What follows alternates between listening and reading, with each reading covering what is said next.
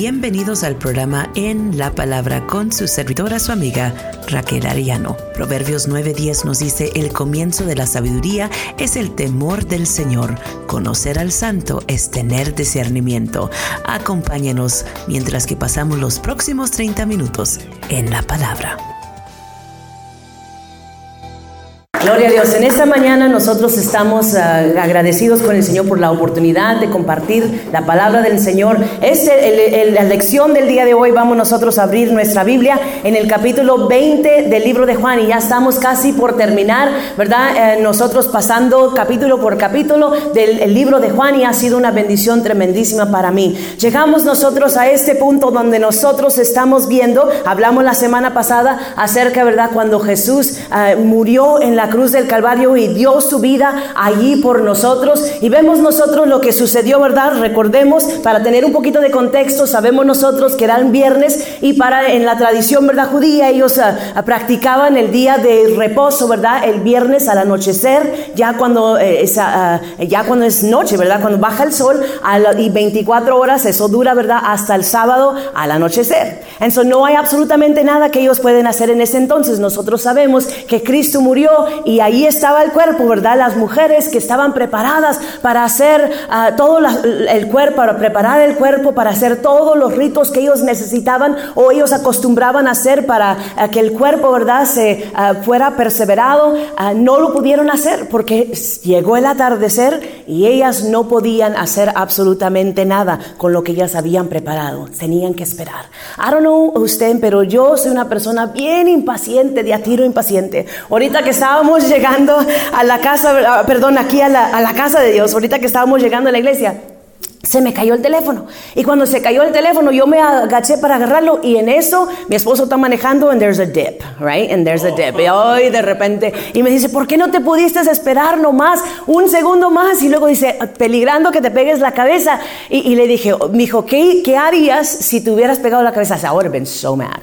Hubiera estado bien enojada si me había, dice, ¿por qué no te esperas? Dije, porque lo necesito right now, ahorita necesito, necesito ver cuál es esa escritura que voy a compartir ahorita, necesito verlo, ¿verdad? Soy bien impaciente que soy yo. Imagínese usted entonces estas mujeres esperándose impacientemente, aunque fue el día, ¿verdad? Donde ellos deberían de estar reposando y estar gozando de todas las bendiciones que Dios ya les había proveído, pasando tiempo con su familia, pasando tiempo meditando en lo que ellos sabían de Dios ah, y de Cristo, ¿verdad? Sabiendo ah, lo que ellas habían pasado en los últimos cuantos días, ¿verdad? Era un tiempo de reposo, porque sabemos nosotros que cuando Cristo o cuando Dios, perdón, hizo el día de reposo, no lo hizo para Él, lo hizo para nosotros, porque nosotros somos los que necesitábamos aquel o necesitamos aquel descanso. Pero impaciente como somos, yo me imagino que estas mujeres, no sabiendo qué hacer con ellas mismas, esperando ansiosamente que llegara ya la mañana del domingo.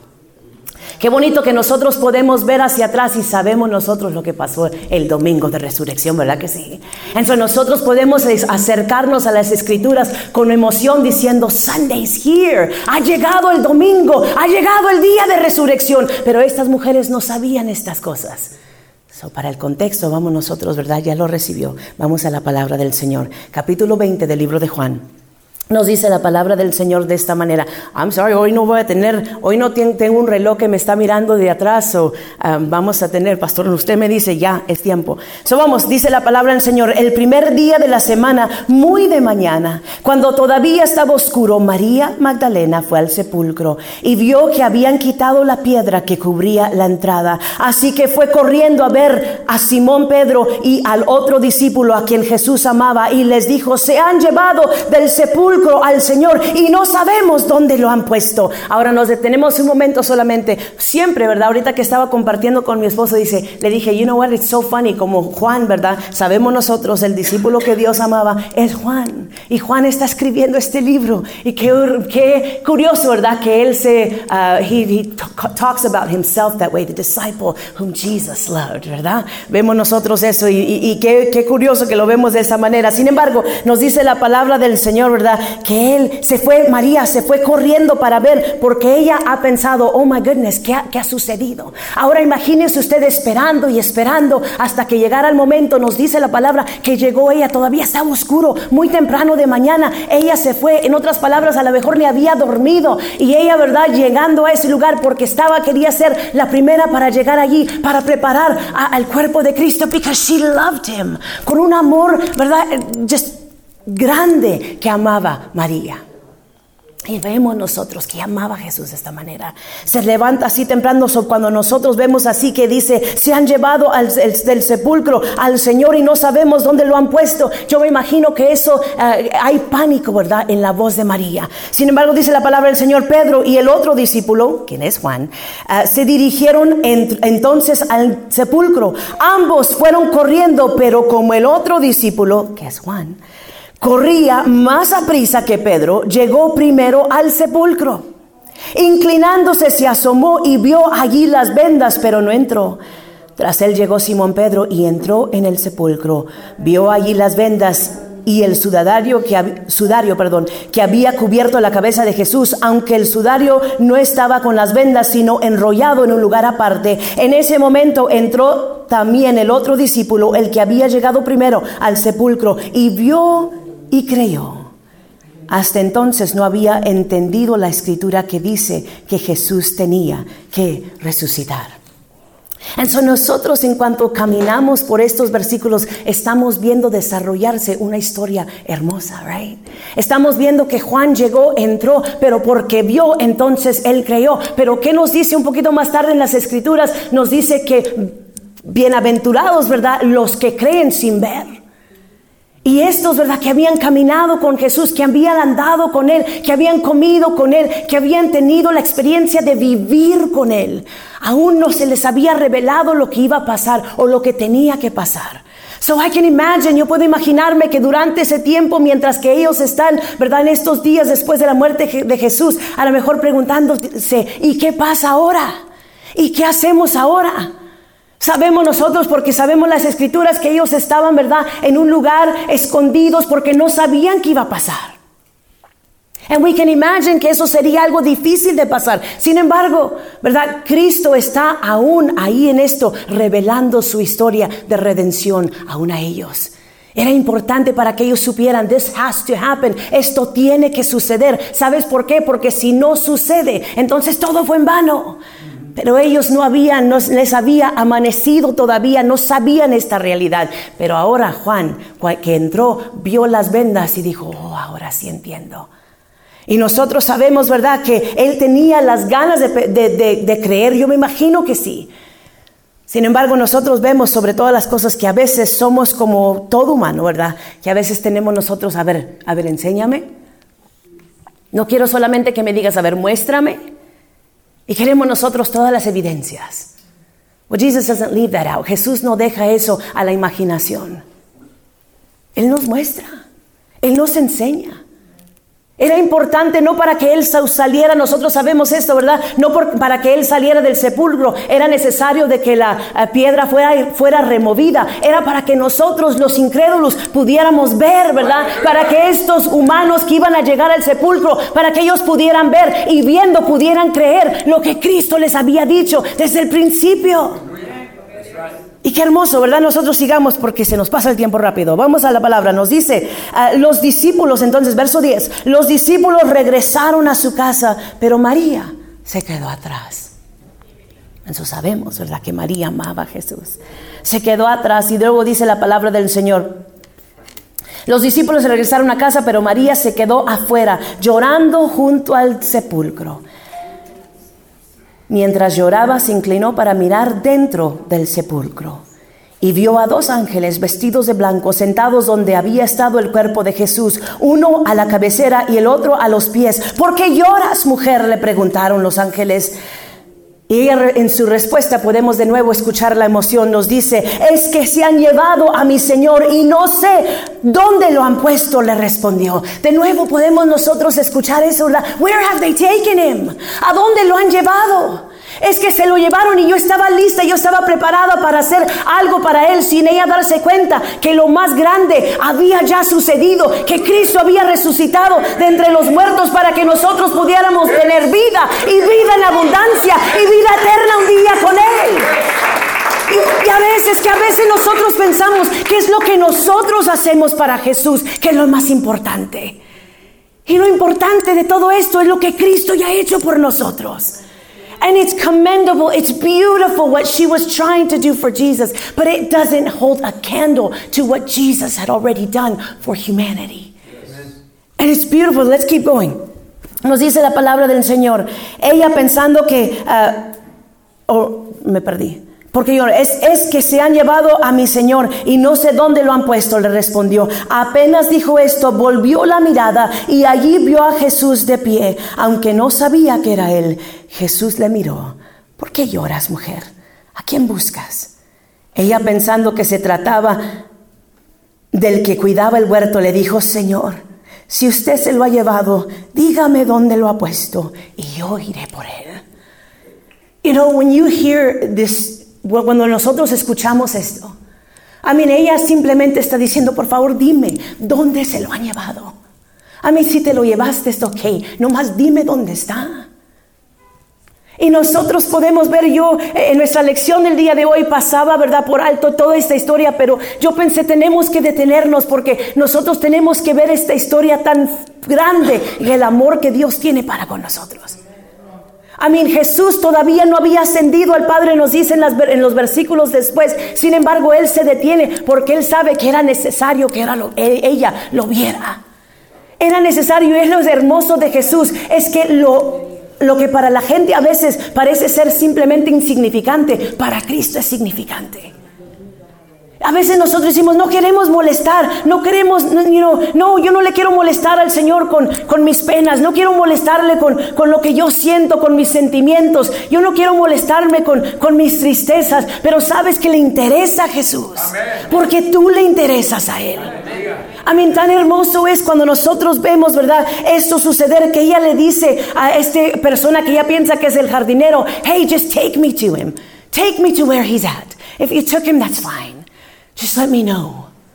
¿Sabes por qué esta mujer sabía de dónde Cristo la había sacado a ella? ella sabía de dónde ella había venido. Era una pecadora, era una, mujer atormentada, era una mujer, ¿verdad? Que no podía, ah, nadie podía ver más lo que ella tenía en su vida, ¿verdad? El tormento de aquellos demonios que la tenían atada, pero Cristo la vio y supo que había algo más especial en ella que lo que, que, lo que eran sus circunstancias. Y cuando alguien te ve de esa manera, I mean, I can imagine she just wanted to cling to him. She just wanted to hold on to him. See, this is the one man that knew exactly who I was. He didn't just see my circumstances. Es la misma historia que nosotros podemos ver de la mujer, ¿verdad? Cuando estaba allí en, en, uh, en the well, la mujer samaritana. Todo el mundo miraba solamente sus circunstancias, pero Jesús la vio a ella. Vemos nosotros la misma historia con Agar, ¿verdad? Cuando ella sale al desierto y luego ella le dice, tú eres el Dios que ve. It's the same God. Es el mismo Dios que nos ve a nosotros. Es el mismo Dios que nosotros podemos ver en la historia de Agar que vio a esa mujer. Es el mismo, ¿verdad? Cristo que nosotros podemos ver que vio a la mujer samaritana y el mismo Cristo que vio a esta mujer, María Magdalena que a pesar de sus circunstancias, él vio lo más precioso que es el corazón de ella. Y ella estaba agradecida. She was grateful. And as she's grateful, she's like, just tell me where he's at. Y Jesús, ¿verdad? Le, habla con ella, pero no es hasta, y, pongan atención porque dice, ella pensando que trataba del que cuidaba el huerto, le dijo, Señor, si usted se lo ha llevado, dígame dónde lo ha puesto y yo iré por él. Y luego en el verso 16 dice, María, le dijo Jesús. Ella se volvió y exclamó, Raboní, que en arameo significa maestro. No era hasta el momento de que Jesús llama su nombre que ella dice, Raboní, I recognize the voice, porque ¿qué nos dice la palabra del Señor en el capítulo 10 del, del libro de Juan, verso 27 y verso 28? Dice, mis ovejas oyen mi voz y yo las conozco y me siguen y yo les doy vida eterna y no perecerán jamás, ni nadie las arrebatará de mi mano. Y Jesús le dice María, and she says, Jesus, Raboní, eres tú. Qué hermoso que cuando nosotros, ¿verdad? Podemos reconocer la voz de nuestro Maestro. Esa, esa voz que nos, eh, nos hace a nosotros libre. That voice that calls out to us and it makes us free because He is the truth. And what He speaks is the truth because He is life and what He speaks is life. Qué hermoso, ¿verdad que sí? Amén. Yo me gozo en esta mañana, don't know usted. Dice la palabra del Señor, verso 17, suéltame. Y en otra versión, en la, en la versión inglés, ¿verdad? Dice, do not hold on to me. Dice, suéltame porque todavía no he vuelto al Padre. Ve más bien a mis hermanos y diles, vuelvo a mi Padre, que es Padre de ustedes, a mi Dios, que es Dios de ustedes. María Magdalena fue a darle la noticia a los discípulos. He visto al Señor, exclamaba, y les contaba lo que Él le había dicho. Y nosotros vemos en todo eso que cuando Él le dice a ella, ¿verdad? Suéltame, you gotta, don't hold on to me.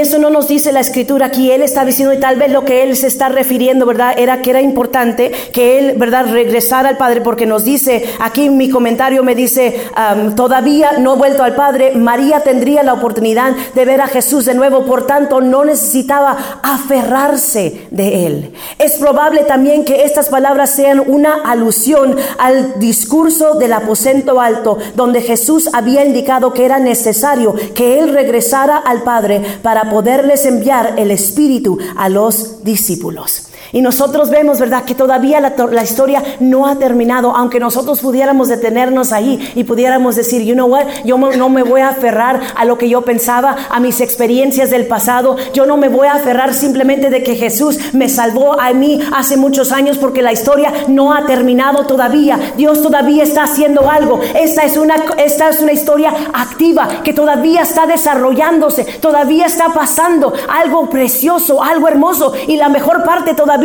ni aún ha llegado cuando Jesús envía al Espíritu Santo y los empodera a aquellos que estaban esperando para ir y predicar el Evangelio a toda criatura. And that's the most amazing part because that's why we are still here. That's why we're in Liberal, Kansas and we are being able to glorify and worship the name of Jesus because they went out and they went forth empowered by the Holy Spirit to go and preach the gospel and make converts of all the nations, make disciples of all the nations. That's beautiful. But the story is still just going, you know, it's happening actively.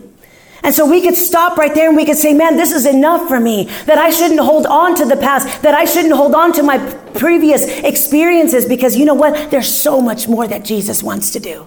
But we have to believe. We have to be able to understand that we have to hear his voice and know his voice. And how are we going to do that? By walking, by having communion with him, by talking with him, by living with him, by inviting him to be in every aspect of our lives. Nosotros vemos esto que es todavía una historia, ¿verdad? Que se está desarrollando, que hay mucho más que tiene que llevarse a cabo. Era importante de que Jesús ascendiera al Padre para que el Espíritu Santo viniera a los que estaban esperando y para que los empoderara a ellos, para que ellos puedan ir y predicar el Evangelio y hacer discípulos de las naciones. Y qué hermoso, porque es la razón que nosotros estamos aquí, porque ellos fueron y llevaron el mensaje del Evangelio. Y nos gozamos nosotros por esto, porque esto todavía continúa. Eso cuando leemos nosotros esta historia no es solamente acontecimientos de algo que pasó en el pasado, esta es nuestra historia viva. Este es el mensaje que nosotros podemos compartirle al mundo. Yo no tengo tiempo para compartir el resto de la historia con ustedes, pero sí quiero que ustedes vayan a su casa y leen el resto de ese capítulo. ¿Sabe qué pasa ahí? Sabemos nosotros que Jesús se aparece a los discípulos y que Tomás no estaba allí presente y luego que Tomás va y dice, hey, si yo no lo veo, veo con mis propios ojos es que, don't know si sucedió. Es como lo equivalente que nosotros decimos ahora, es que si no tomas fotos y no lo pones en la media social, no sucedió. Right? If it's not on Instagram, it didn't happen, dicen los, los jóvenes de hoy, ¿verdad? Qué jóvenes, ustedes también lo dicen, yo sé. Pero ¿sabes qué?